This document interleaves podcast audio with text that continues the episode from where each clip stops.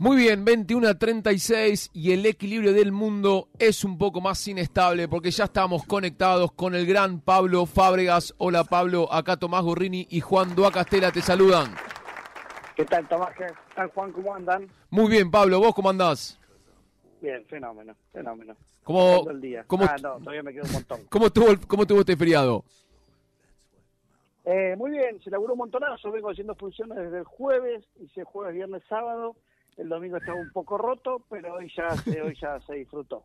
y lo que estás haciendo es inestable y, queríamos preguntarte eh, un poco sobre sobre el título y cómo lo ves de, que a partir, bueno, esto eh, después lo, contarás mucho mejor vos, pero esto es una, una obra que desarrollaste y escribiste en pandemia, pero preguntarte si, si no si no observás que, que, después de la, de- de la pandemia eh, todos estamos mucho más inestables y no solo vos. Sí, yo creo que sí, sí, fundamentalmente. Para mí la, la pandemia, no sé, no, no voy a hablar, hablo por mí, eh, pero creo que muchos se van a sentir identificados. Me puso en jaque esa entereza machistoide de yo puedo con todo, me recagó a sopapos, este, y después de ahí no, no, no volvió todo a la normalidad. Hay una, la normalidad, la nueva normalidad, si se quiere, no creo que seamos mejores, de hecho, creo todo lo contrario, que salimos bastante peor.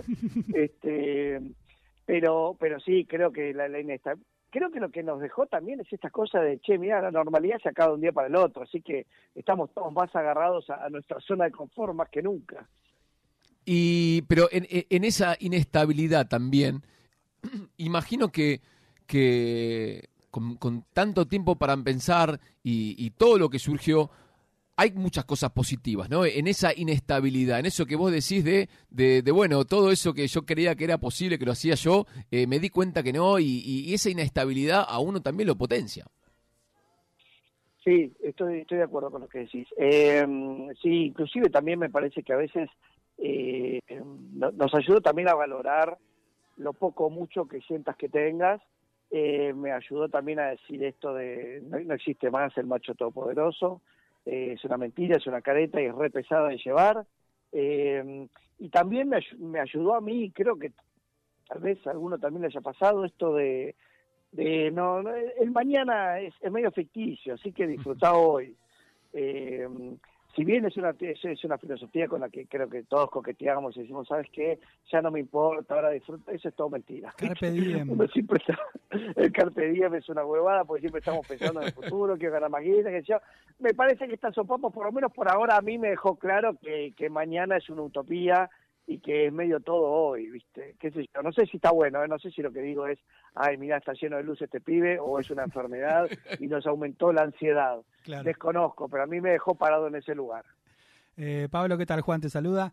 Eh, Hola. Volviste a, bueno, estás haciendo teatro a full, volviste, digamos, volviste hace un tiempo con, con la pandemia, pero bueno, por ahí eso puede ser también parte de la inquietud. En algún momento se cortó eso y hubo que volver a hacer eh, teatro después de un tiempo, con, con público más limitado. ¿Cambió un poco eso? ¿Cambió el, público o ya estamos de vuelta como antes, está todo bien?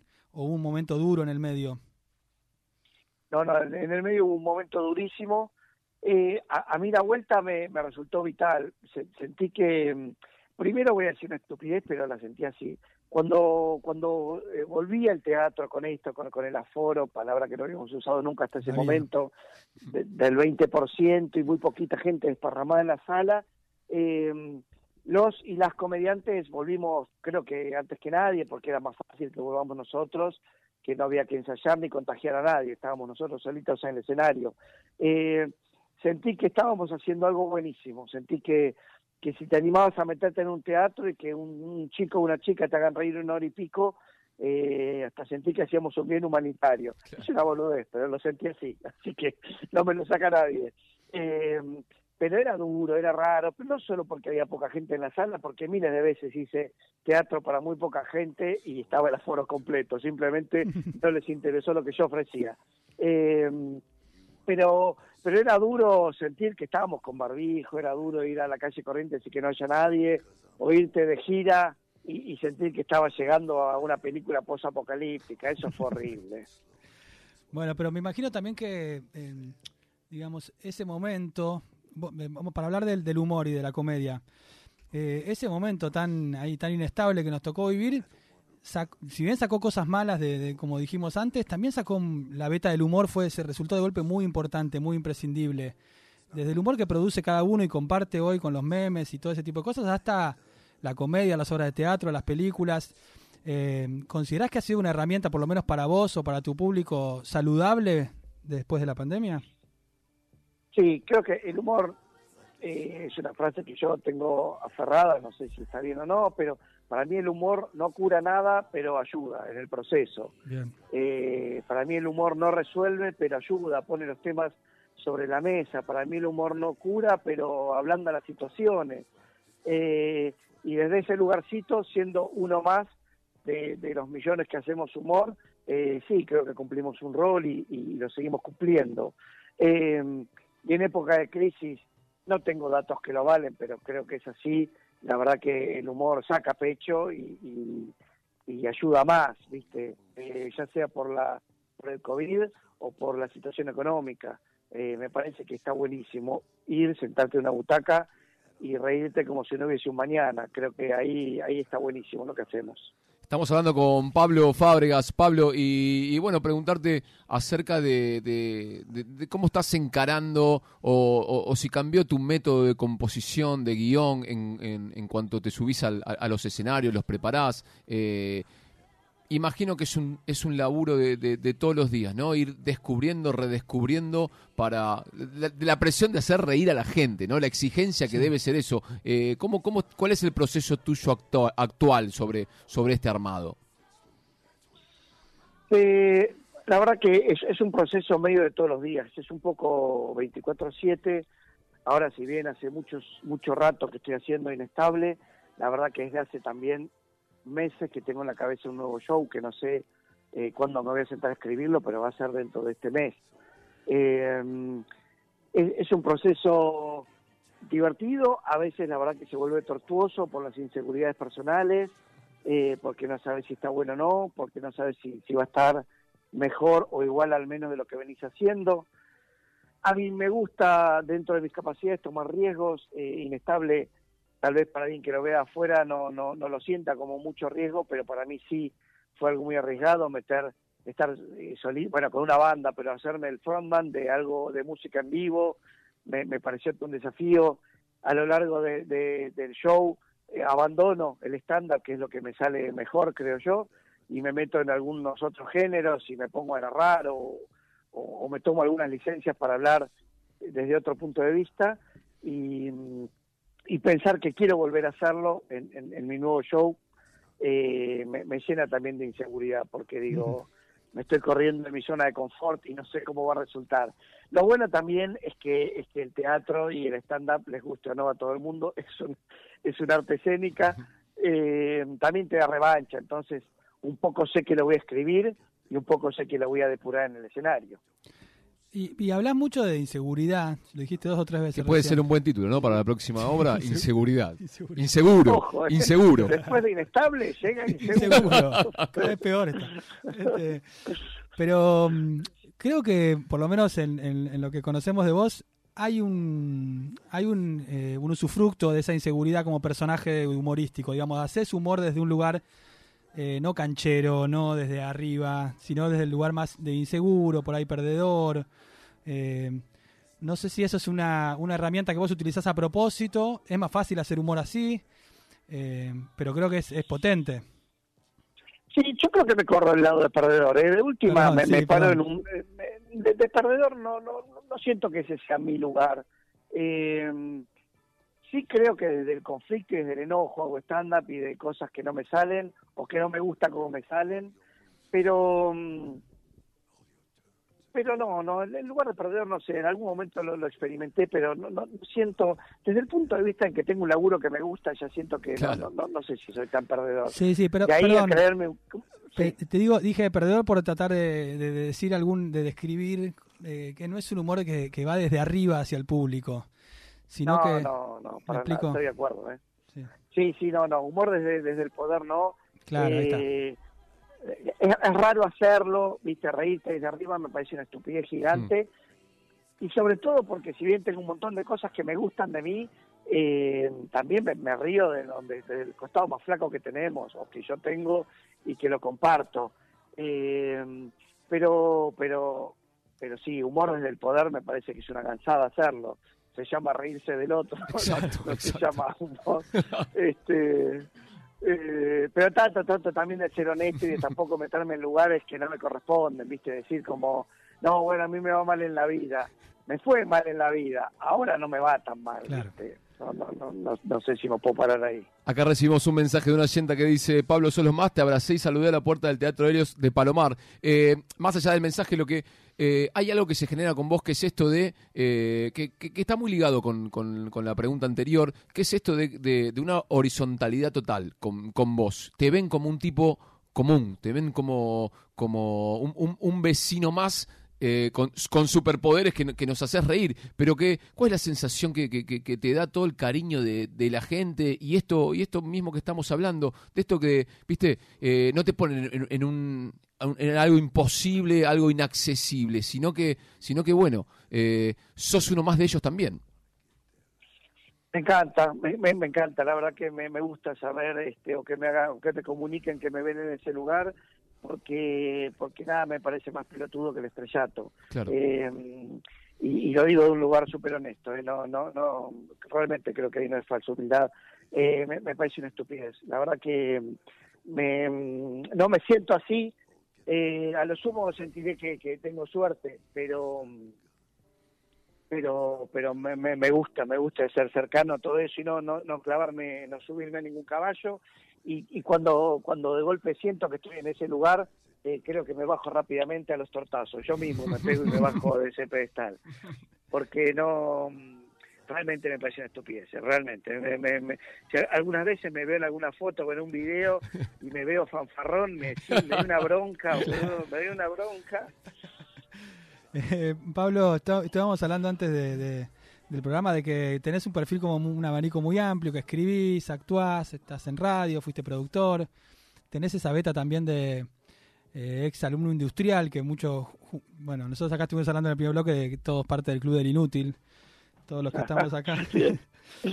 eh, em, está, ¿Te gusta estar así, digamos, eh, eh, ¿te gusta definirte en alguna de estas de estos rubros o, o preferís mantener todas estas puertas abiertas? ¿Estás cómodo saltando de un punto a otro? No, mi objetivo en, la vida es ser lo más feliz que pueda y sé que soy feliz cuando hago un montón de cosas. Así que hace mucho tiempo que he definido no, no cortar eh, y hacer todo lo que se me cante. Mientras pueda voy a hacer todo lo que se me cante. Si me sale bien, genial, y si no, aprenderé. Pero, pero en un momento me empezó a angustiar y me llegaban como consejos de, che, te tenés que definir. Me parece, yo creo que es una buena estrategia pero pero a mí me hace feliz lo otro y si y si me hace feliz dirigir voy a tratar de seguir dirigiendo y si sale algo para escribir que me divierta y abandonar un poco al comediante lo abandonaré eh, y si tengo que soldar y hacer una silla que estoy caliente porque la diseñé lo voy a hacer también. Eh, me parece que la vida es muy corta como para andar boludeando con eso. Perfecto, buenísimo. Y para, sobre lo industrial también, ahí yo tengo una pregunta. Eh, ¿Hay algo de, se emparenta en algo la, la, manufactura industrial, digamos, eh, esto, arreglar una silla, eh, ese conocimiento con el conocimiento que se requiere para armar, diseñar o construir un chiste? ¿Hay algo eh, de estratégico, de técnica? Que casi, casi, sistemático, ¿no? Un, sistema. Qué buena pregunta. yo creo que para todo necesitas un método. Me parece que hasta los más desprolijos o los más bardeados eh, eh, terminas descubriendo un método. Pero, pero creo que los caminos son distintos. ¿eh? Creo que me parece que el conocimiento técnico eh, te limita la cantidad de posibilidades porque porque no hay mil formas de soldar, no hay mil formas de que dos maderas se encastren y encolarlas. o, habrá dos, cinco, seis, pero pero me parece que, que, el, que el bagaje eh, de conocimiento técnico te lleva a realizar las cosas de una forma. Me parece que eh, la, gran diferencia con, cualquier expresión artística, de las más populares hasta las más complejas, mm, me, parece que se valen de miles de recursos y son cuanto más ricos son los recursos, más rico es el resultado final, me parece a mí. Así que ahora ensayando una pregunta compleja y ensayando una respuesta, perdón, eh, te diría que no, creo creo que no no no se emparentan tanto. Sí, por ahí con, la, con, con el montado de la obra. Claro. Ahí montar una obra o, o terminar un trabajo eh, técnico y hay unos procesos que si no los cumplís no vas a estrenar, hermano. Y la verdad que, viste, las luces van después de que el texto, la escenografía tiene que ser útil, si no, no va a ningún lado.